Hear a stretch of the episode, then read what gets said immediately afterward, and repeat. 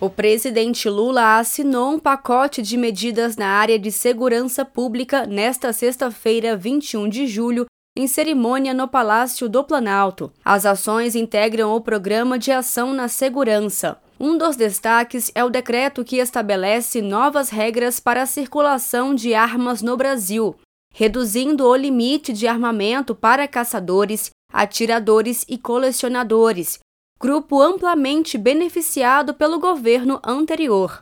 O ministro da Justiça e Segurança Pública, Flávio Dino, criticou a flexibilização do acesso a armas no governo Bolsonaro e disse que as mudanças nas regras encerram um capítulo trágico e de trevas na vida brasileira. E é um decreto ponderado, um decreto equilibrado e que reduz o número de armas, faz com que armas de uso permitido passem a ser de uso exclusivo das forças de segurança, limita a expansão irresponsável de clubes de tiro e fortalece a fiscalização para que quem for eventualmente atirador esportivo seja atirador esportivo de verdade.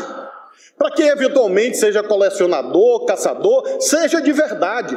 E não haja portas abertas para fraudadores e para a entrega e desvio de armas para as quadrilhas e organizações criminosas. O armamentismo irresponsável fortaleceu as facções criminosas no Brasil, porque essas armas foram parar exatamente em parte com essas quadrilhas. Em discurso durante o evento, o presidente Lula explicou que o governo continuará lutando para desarmar o país. É por isso que a gente vai continuar lutando por um país desarmado. Quem tem que estar bem armado é a polícia brasileira, é as Forças Armadas brasileiras que tem que estar bem armada.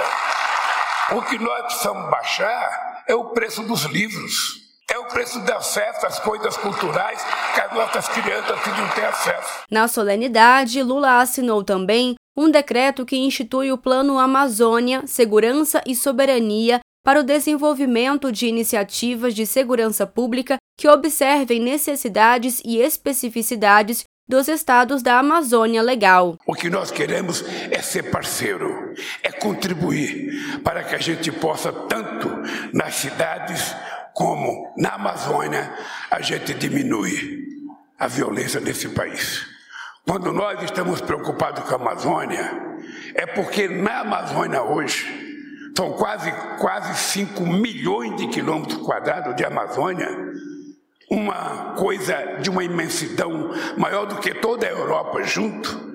É lá que está sendo fomentado o crime organizado, o narcotráfico e tudo que é ilícito. E aí nós precisamos trabalhar junto com o governador do Estado, precisamos redefinir o papel das Forças Armadas, para que todo mundo tenha compromisso e evitar, sabe, que seja na selva brasileira tão almejada para ser preservada pelo mundo inteiro, que acontece parte da violência, como aconteceu com os índios Yanomami em Roraima. O pacote de medidas inclui ainda projeto de lei para tornar a violência contra escolas um crime hediondo e projeto de lei para ampliar medidas e punições a crimes contra o Estado Democrático de Direito. Além disso, o governo federal liberou mais de um bilhão de reais em recursos do Fundo Nacional de Segurança Pública para os estados e o Distrito Federal. O executivo também vai repassar 170 milhões de reais a estados e municípios habilitados no programa Escola Segura. De Brasília, Thaisa Vitória.